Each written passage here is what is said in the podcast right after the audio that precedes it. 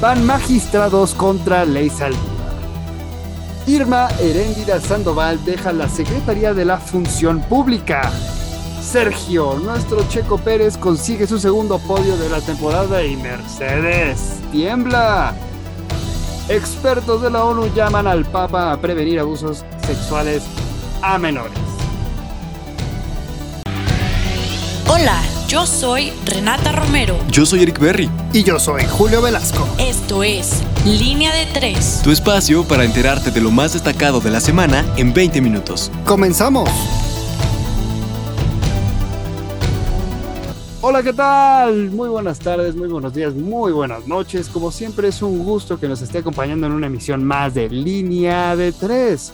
Como siempre me acompaña y me encuentro muy bien acompañado de Renata Romero. ¿Cómo está Renata? Buenas. ¿Qué onda, Julio? ¿Qué onda, Eric? ¿Cómo andan, compañeros? Yo al 100 aquí en una emisión más de este gran, gran programa. Perfecto, perfecto. Y por el otro lado de la cuerda, Eric, ¿cómo te encuentras? Bueno, por decirlo menos contento, ¿no? Ya, ya me descastigaron, me sacaron de la banca, ya me dejaron estar otra vez aquí con ustedes. Entonces, pues, pues, ¿qué te puedo decir, no? Más allá de contento, feliz de estar con ustedes. Como siempre es un gustazo tenerte por acá, mi Eric, y vamos a ver, porque viene bastante movidita, ¿no? La sección de deportes. Uf, hay de todo, hay para dar y repartir. Sergio nuestro Checo Pérez, segundo podio consecutivo.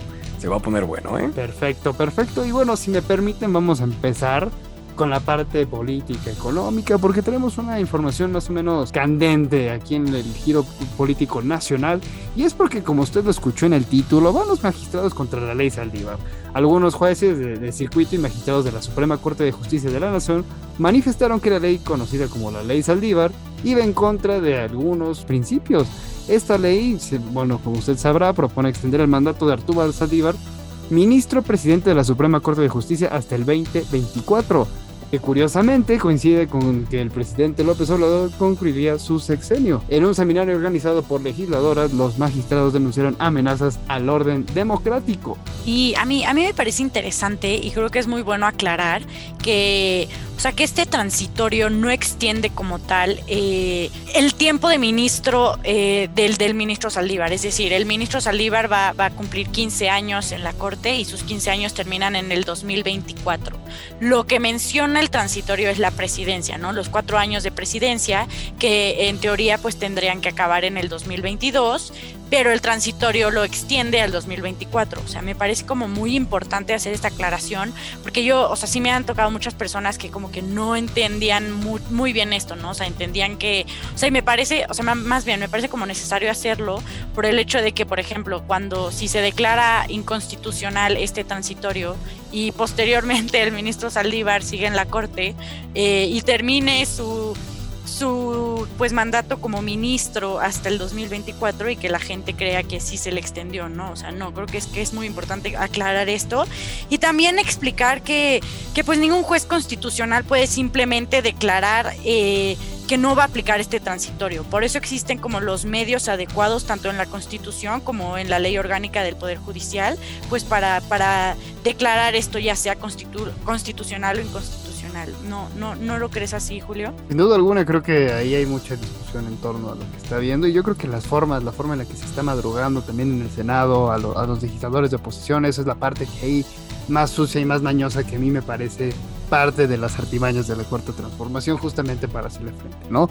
Estamos hablando de que está bien, uh, las, herramientas legales pueden que sean las correctas, sin embargo las artimañas de la, maña política y de las arpías políticas que, lo metieron así, muchas veces lo vimos, ¿no? Al siguiente día también de, de las elecciones vimos cómo estaban metiendo justamente las leyes para hacer esto, este tipo de cosas que a mí me parecen de, de golpes bajos. Y hablando justamente de sombrerazos, permítanme contarles lo que dijo Mario Delgado en la Ciudad de México. Y es justamente que, bueno, afirma el dirigente de Morena, Nacional de Morena, que la CDMX es de izquierda y que se revisarán los resultados. El dirigente nacional de Morena, Mario Delgado, declaró que se revisarán los resultados electorales del pasado 6 de junio, en los que resultó ganadora la Alianza Va por México de 9 de las 16 alcaldías de la Ciudad de México. Esto realmente me suena muchísimo a unas patadas de ahogado tremendas, porque pues bueno, obviamente les ardió perder en casa porque justamente nadie se lo esperaba y creo que es un voto de castigo, no necesariamente a, Morena, sino más bien yo creo en este caso a las medidas tomadas por la cuarta transformación, porque hay que recordar los recortes presupuestales en, el tema burocrático, dónde están las principales secretarías de, de México, entonces creo que ahí hay muchísimas explicaciones de cómo es que se llegó a esto y creo que nadie llegó de gratis. No sé cómo lo estás viendo tú, Eric. Eh, creo que utilizaste el término correcto, ¿no? Por ahí patadas de ahogado, tal cual lo que está sucediendo.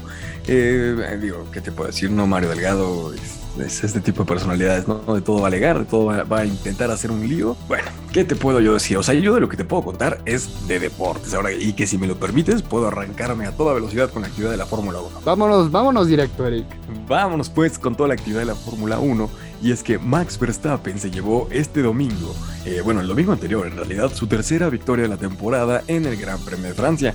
El holandés logró sobreponerse a un error en la primera vuelta y gracias a una estrategia impecable se llevó la victoria. Lewis Hamilton, el británico, quedó en segundo lugar por errores de estrategia y Sergio, nuestro Checo Pérez, se alzó con el tercer lugar y su segundo podio consecutivo. Esto no son temas menores, hay que echarle un ojo. Yo pronostiqué al inicio de la temporada 8 podios para el mexicano lleva dos y aguas, que en una de esas pueden ser hasta más. En el fútbol nos vamos directamente con la Eurocopa, que ya está viviendo sus últimos días la fase regular. Eh, tenemos actividad porque mismo que se está jugando, se está disputando este torneo, pues no dejan de llegar los fichajes. Y es que el portero de Italia, Gianluigi Donnarumma, pasó sus pruebas médicas con el PSG y es el nuevo portero del Paris Saint Germain. Eh, Julio, aquí yo te pregunto, ¿es una falta de respeto para Keylor Navas o qué es lo que está sucediendo? Para mí es una falta de respeto completa y absoluta. Sin embargo, no hay, no hay que olvidar que llega gratis, ¿no? Entonces, a ver, ¿cómo le vas a decir que no a un fichaje de tremenda magnitud? Lo interesante va a ser la competencia interna. Sin embargo, esto le pasó también en el Real Madrid. Vimos cómo llegó y se fue. Y se fue, exactamente. Entonces, realmente creo que ahí es donde va a estar el detalle fino de ver si le van a respetar la jerarquía a un arquero que se ha ganado a pulso la titularidad en un club tan grande. Sin embargo, bueno, ¿qué decimos de Donnarumma, no? Un futuro y un presente brillante. Y vemos cómo lo están rompiendo con Italia, ¿o no, Eric? Sí, sí, sí, Italia que dicho sea de paso, este, alcanzó un nuevo récord en este torneo intercontinental al convertirse en el primer equipo en sumar nueve puntos en, en fase de grupos y no conceder un solo gol. Eh, pues además por el estilo del catenacho italiano, con, por poder decirlo menos, ¿eh? ni un solo gol. Destacadísimo lo de Italia. Eh, y en otras noticias, bueno, pues Usmani Dembélé, extremo volador de Francia y del Barcelona, es baja por una lesión. El mosquito Dembélé se sigue lastimando y esto podría ser definitivo para que salga de una vez por todas del Fútbol Club Barcelona. Pero eso es lo que pasa en el viejo continente del otro lado del charco y de este lado, pero en el cono sur, en la Copa América, Leo Messi de Argentina igualó a, a Javier Mascherano en cuanto a partidos jugados con la selección argentina. 147 juegos disputados.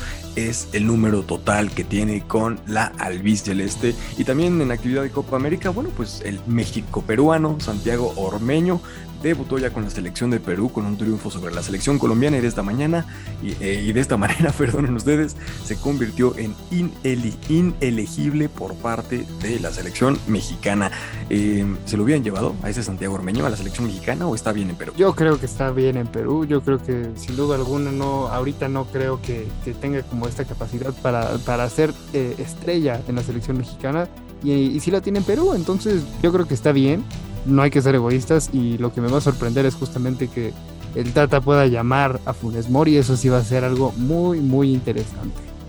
Mí tampoco me sorprende, la verdad. Eh, destacado lo de Funes Mori, yo lo veo muy muy bien, ya lo comentaban por ahí, eh, pero bueno, pues eso es lo que, lo que sucede en la Copa América. Nos, nos, cambiamos ahora de deporte, nos vamos a la NBA y es que quedaron listas finalmente, valga la redundancia, las finales de conferencia. En el este tenemos a los Bucks de Milwaukee que vienen de vencer a los Nets de Brooklyn y llegan a las finales de conferencia en donde se enfrentarán a los Hawks de Atlanta, que dicho sea de paso, vienen de sorprender a los 76ers de Filadelfia, uno de los favoritos para el título. Y en el oeste las cosas se ponen calientes con el Suns de Phoenix, que ganó el primer juego ante Los Ángeles Clippers y bueno, la serie está prácticamente para cualquiera. Podríamos tener unas finales de la NBA sorpresivas a todas luces. En actividad de la NFL la que yo considero es la noticia del semestre, casi que así.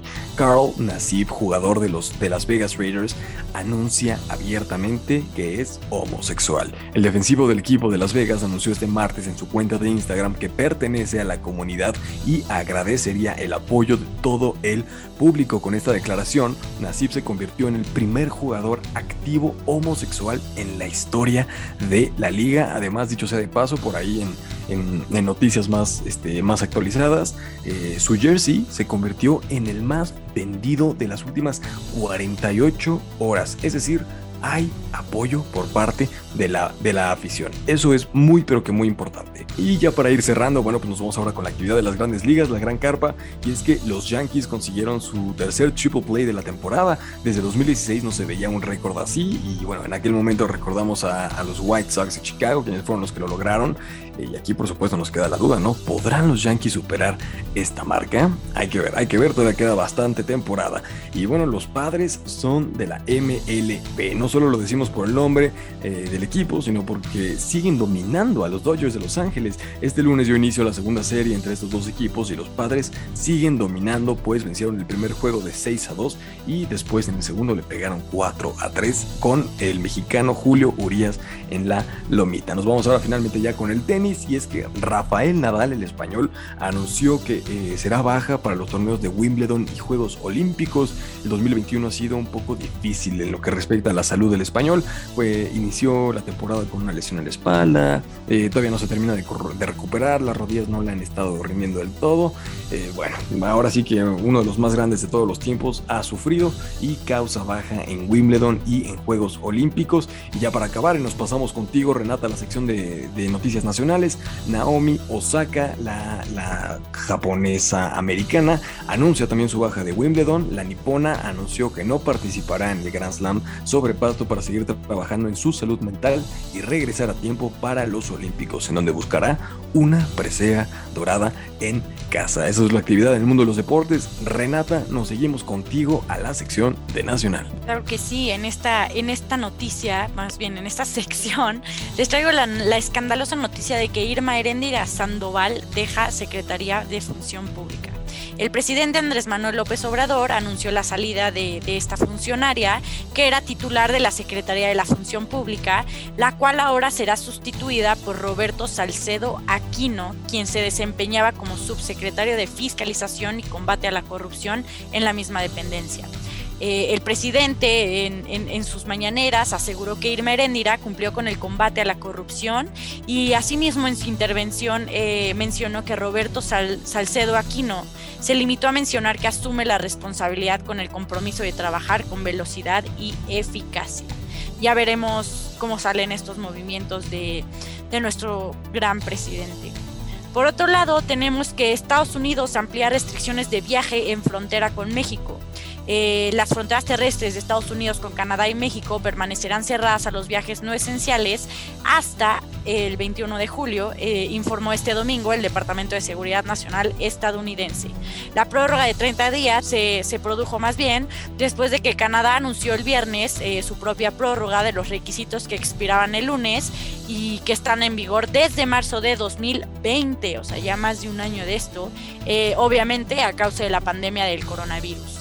Eh, a mí me parece que ya la última prórroga va a ser esta del 21 de julio, que ya con, las, con las vacunas que nos envió Estados Unidos para vacunar a las fronteras y en, Baja California, ya, ya, se va a abrir un poco más el, campo para, para poder abrir estas fronteras con, con Estados Unidos. Y por último, en esta sección les tenemos la noticia de que el IMSS ha valorado a más de 7 millones de casos sospechosos de COVID.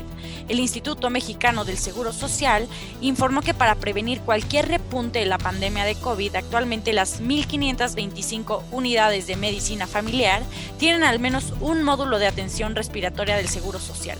Algunos de estos módulos brindan atención las 24 horas de los 7 días de la semana. Eh, considero sumamente importante esto, con eso de que dicen que probablemente sí haya nuevas cepas y que ya probablemente ni siquiera las vacunas eh, vayan a servir para esas cepas. Eh, no olviden que pues tenemos que seguir cuidándonos, tenemos que seguir quedándonos en casa y tomar nuestras precauciones con cubrebocas. Pero, ¿qué nos traes en la sección de, sociedad y cultura, Eric? Pues mira, tenemos una noticia, eh, es, breve, es, corta, pero es, es importante. Es algo que hay que señalar hay que, hay que ponerle, creo yo, un dedo en el renglón. Y es que en una carta enviada al jefe de la Iglesia Católica, es decir, al Papa, eh, distintos expertos que, que, recibe el mandato de la ONU, pero, no hablan pues en su nombre, es decir, eh, son personas que trabajan y están en estrecha relación con esta organización, pero pues esta carta no va firmada a nombre de las Naciones Unidas, condenaron las medidas adoptadas por la Iglesia Católica para proteger a los presuntos abusadores, ocultar crímenes, obstruir la rendición de cuentas de los presuntos abusadores y evadir las indemnizaciones correspondientes a las víctimas. Según esta misiva, todo ello ha conducido a la impunidad de los delitos cometidos, la repetición de las violaciones durante décadas y el aumento del número de víctimas, así también como a la falta de reparación y apoyo a las víctimas. Compañeros, nuevamente la Iglesia Católica da de qué hablar y no de la mejor manera posible. Es un tema sumamente sensible que hemos visto justamente en los movimientos de hoy en día y bueno, eh, yo creo que a nivel internacional esto es algo que cada vez debilita aún más a un, a un sistema que es justamente la Iglesia Católica, que muchas veces vemos todos estos escándalos y cómo año tras año están perdiendo, pues al final de cuentas, creyentes. Entonces, me parece que este tipo de acciones no ayudan para nada a la iglesia católica. Sí, no, en definitiva, o sea, lo último que hacen, eh, como ya bien lo mencionabas, es, vaya, seguir, eh, es que no quiero decir difamando, pero seguir dañando la imagen de una ya de por sí bastante lastimada iglesia católica.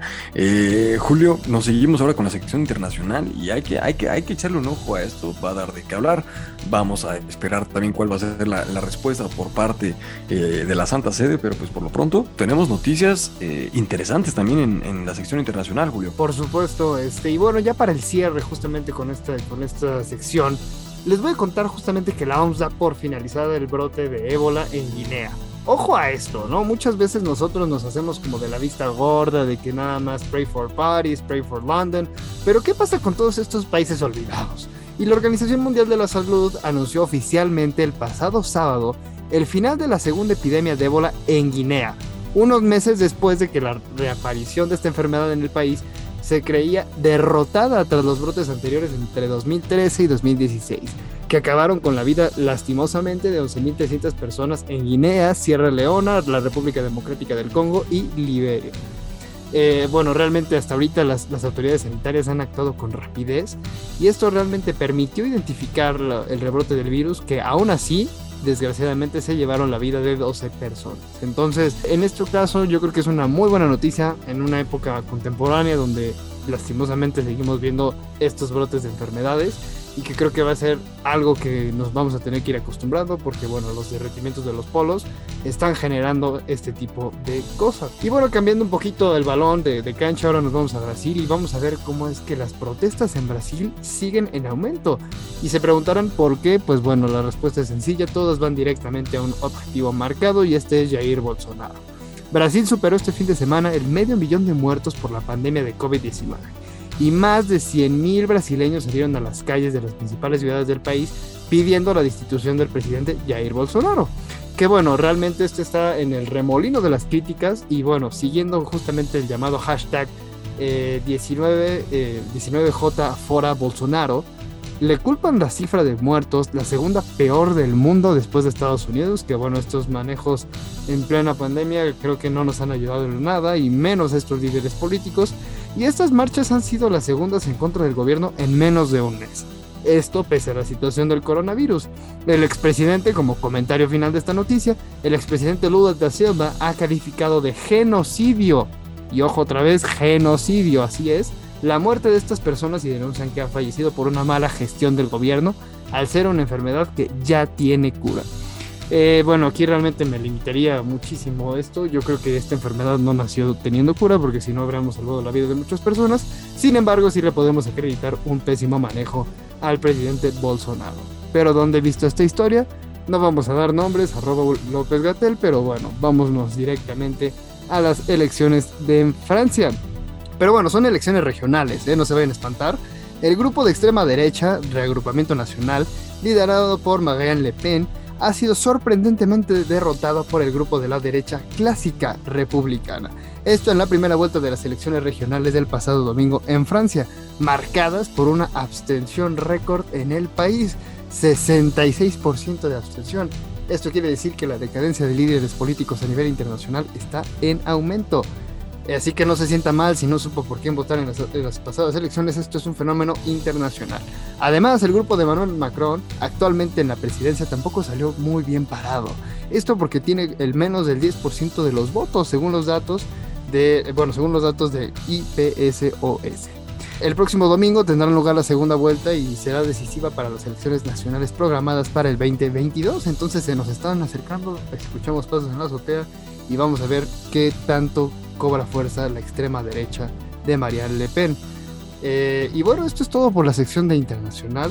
Veamos justamente el contraste de noticias. Creo que cada vez son un poco más esperanzadoras, otras un poco menos. Sin embargo, todo lo bueno se tiene que terminar, ¿no, Renata? Sí, totalmente, coincido, compañero. Pero pues ni modo, ya, ya nos estarán escuchando la próxima semana con, con nuevas noticias y igual con el mismo entusiasmo que siempre. Eh, recuerden que nos pueden encontrar en Instagram como arroba entre comillas digital y en Twitter como arroba entrecom. Eric, un gusto tenerte aquí de regreso. Espero tenerte la próxima semana y si no, la que sigue. Pero va a ser un gustazo que nos muestres y de nuevo nos alientes con tu tremenda voz de italiano. Pues nomás que me saquen de la banca, mi Julio. Me tienen por aquí de pronto castigado.